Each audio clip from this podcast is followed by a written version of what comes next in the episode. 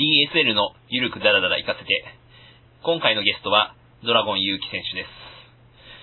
勇気選手とは昨年末の頑固プロレスで初めてお会いしました。では、勇気選手をゲストに招いてお送りします。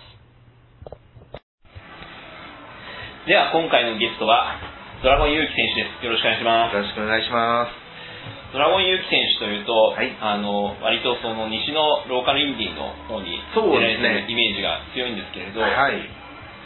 あの今まであれですか、そのまあ歌劇のイメージが強いんですけど、はいはい。あのどんな興行に出られてたんですえー、そうです。まずははい。メキシコでデビューしたんですけども、か、はあメキシコデビューです。い。あの日本で初めて試合やらせてもらったのが歌劇で、はい。で、そこから広がって、はい。えーと、そうですね、歌劇、えー、で、こっち関東ですと、イーグルさんとか、おー。あとは個人の,、はい。自主工業だったり、はい、あと、もうなくなってしまったんですけど、WMF ああ、WMF さん出られてましたよね。だったりですね、はい。あの辺があ結構出させてもらった感じですね。ー。あれなんですよね、関東の方に在住されてる。はい、もう、えーね。今度は自主工業で、わらびでやるんですけど、わらび、えーはい。まあ川口市在住で、わらびがもう地元なんで、はああ、まさに地元じゃないですか。い。なるほど。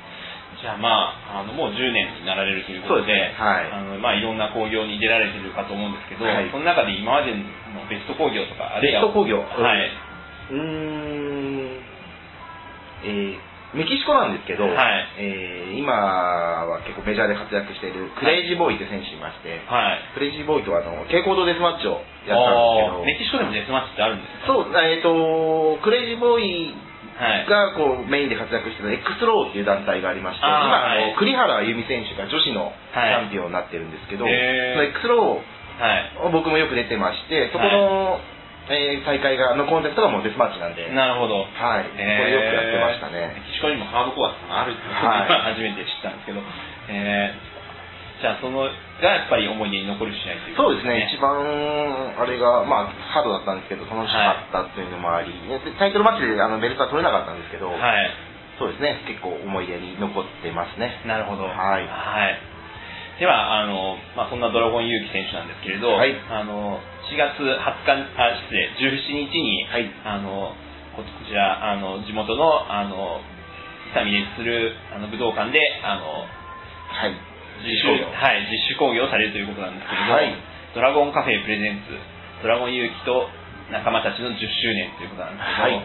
まあ、あの、こちらはあれですね、まさにじゃあ、その、勇気選手がその自分で声かけて、あの、そうですね。えーまあ、ちょっと最初のドラゴンカフェっていうのが、あの僕、マスク作ってまして、はい。そのブランド名なんですけど、あなるほど。そのドラゴンカフェが、えーはい。初めて、えー工業をやるということで、一応、形はまあドラゴン勇気自主工業なんですけども、はい。まあ、ドラゴンカフェプレゼンツという形にさせていただきまして、で、地元のわらびで、ははい、やることになりました。なるほど。そうですね、えっと、で僕の、で、仲間たちの10周年ってタイトルもついてるんですけど、自分だけではなく、はい。えー周りに10周年、まあ、ほぼですね、はい。えーちょっと前だったり、これから10周年迎える選手だったりなんですけど、で結構いまして、はい。で声かけたら、えっと10周年メンバーが8人いまして、その8人でメインをこう8人タッグやってしまおうと思ってまして、なるほど。はい、あーじゃあ、まさにその、まあ、メインの10周年メモリアルという看板に偽りなしというところなのかもしれないですけど、そうですね。はい。まあ、その辺、じゃあ、また、後ほどお伺いするとしましはい。て、じゃあ、1試合ごとに、おーはい。あの、お伺いするという形でよろしいでしょうか。はい。はい。じゃあ、まず、第1試合のシングルマッチ20分一本勝負、はい。あの、プロレスリング歌劇の新泉選手。新泉はい。はい。と、あと、石堂の田中ファイヤー祐希選手ということなんですけど、こちらは、あれですか、どういったえーと、まあ、歌劇の後輩にあたる新泉なんですけども、はい。えー元えー歌劇のタッグチャンピオンでして、もうバチバチがもう得意な、あー。えーノアが大好きで、えへー。ーノアあそうですね、あのハードヒットなはい。感じが大好きな選手なんですけど、はい。それと、まあ、ドラゴンソルジャー選手も知ってるかもしれないですけど、田中裕樹選手、はい。大阪の、えー石戸、石倉さん、石倉正則選手、はい。それもちょっと仲良くさせていただいて、あそこのこう後輩なんですかね、こう弟はい子みたいな感じの、はい。田中裕樹に声かけたんですけども、とかに出られてましたね。そうですね。はい。はい、ここはもう第一試合らしく、はい。まあ、若手というほど若手でもないんですけど、えーこうバチバチやってもらおうかなっていう感じで、こういうシングルを、なるほどはい、組みました。バチバチのカラーをということですね。はい。はい。じゃあ次、第2試合、タッグマッチ30分一方勝負ということで、はい。えっと沖縄プロレスのアグー選手、はい。そしてアイスリボンの富谷千選手、それから、うん、と沖縄プロレスのモズクマン選手とあのレイ選手、はい。あれですね、元、うん、とアイスリボンでしたっけ？えっと、元ガトークガトークーニャンで、あフリーって、ちょっとこの紙にもフリーって書いてあるんですけど、はい。つい先日、あの、アイスリボンにはい。入団しまして、はい。えー沖縄プロレスアイスリボンの混合タッグマッチっていう形ですね。なるほど。はい。で、このタッグ、はい。あこの試合なんですけど、はい。えっと、沖縄プロレスとちょっと関わりあるホテルがスポンサーついていただきまして、すごいですね。はい。で、ムーンオーシャンギノワン、えーはいホテルレジデンス様というところなんですけども、はいあの、沖縄からオリオンビールを、えー勝利者賞としていただきまして、はい。えーで、このレイ選手というのがもうはい大のビール好きで。はいビールかかったって、こう、決まった瞬間、はい。うちに3回ぐらいメール あの、本当にいただけるんですか？と。その形だけじゃないんですか？と。はい、ちょっとしつこいぐらいメール来まして。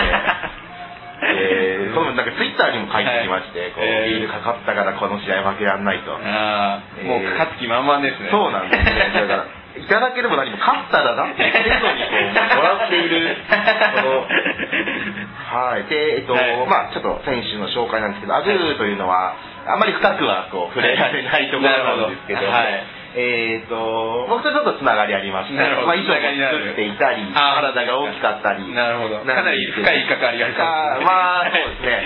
はい。えー、で富谷選手というのが、えー最近コスチュームを黒と水色に変えまして、で、IC もね、ちょっとこう、なんていうんですか、はい。腹黒というか、ちょっあというキャラのが効いてるんですけど、アグーもなんかそういう、ーはい。まあ見た目は黒いんですけども、はい。なんかこのでかいのとちっちゃいのと、あー。タッグ組んだら面白いんじゃないかっていうのと、えっ、と、まあ多分モズクマンアグーということで、僕も沖縄の試合何度かチェックしたんですけど、ん。なんかお笑いっぽくなりそう。まともに戦う気があるのかっていうような感じなんで、そこにチー選手が入ることによって、うん。なんていうんですかね、こう、はい。うまくスイングしたら、こう、うん。面白おかしく、はい。かつ、まあ激しい試合にもなるのかなと、うん。そうですね、そこにレーンが、こう、あの、ビールを勝ち取るためにどう絡んでくるかというところですね。まあ、化学変化が起きたら面白そうな、はいあの、タッグというか試合になりそうはい、でです第1試合ってこうバチバチ、はいはい。まあちょっと後輩なんでもうん。好きなようにも。激しくやってくれっていう注文はしてるんで、はい。えー第1試合は、えーどう出るかわかんないんですけど、なんか、はいなんか楽しい感じではい。なるんじゃないかなっていう気はしてますね。モズクマン選手ってのはどういう選手なんですモズクマンっていうのは、なんかちょっと、えー小さい、かはい。背は小さいんですけども、はい。まあ柔軟な感じで、ヒーロー、ヒーローっぽいんですけども、はいえーまあ沖縄ではなんか控室の爆笑王とかって言われてまして、はい。まあなんか面白かったり、えー、なんかよくわかんないんですよね、こうヒーローなん、はい。見た目ヒーローなんですけど、はい。なんかちょっとずる賢いというか、なるほど。はい。まあ見た目的にはこう、でかいのちっちゃいの対ヒーローヒロインみたいああー、ななるほど。感じですね。それは面白そうですね。はい。はい。僕がこう、はいドラゴンユキが期待する試合ですね、これは。なるほどはい。楽しみですね。はい。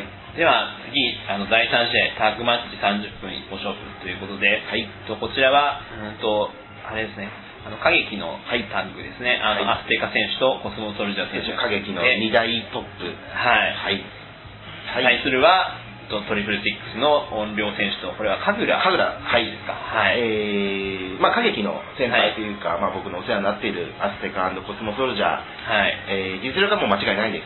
はいえー有名ファクトリーから、そうですね、この2人もともと仲良しで、うん。で歌劇を動かしてる2人でもあるんですけども、はい。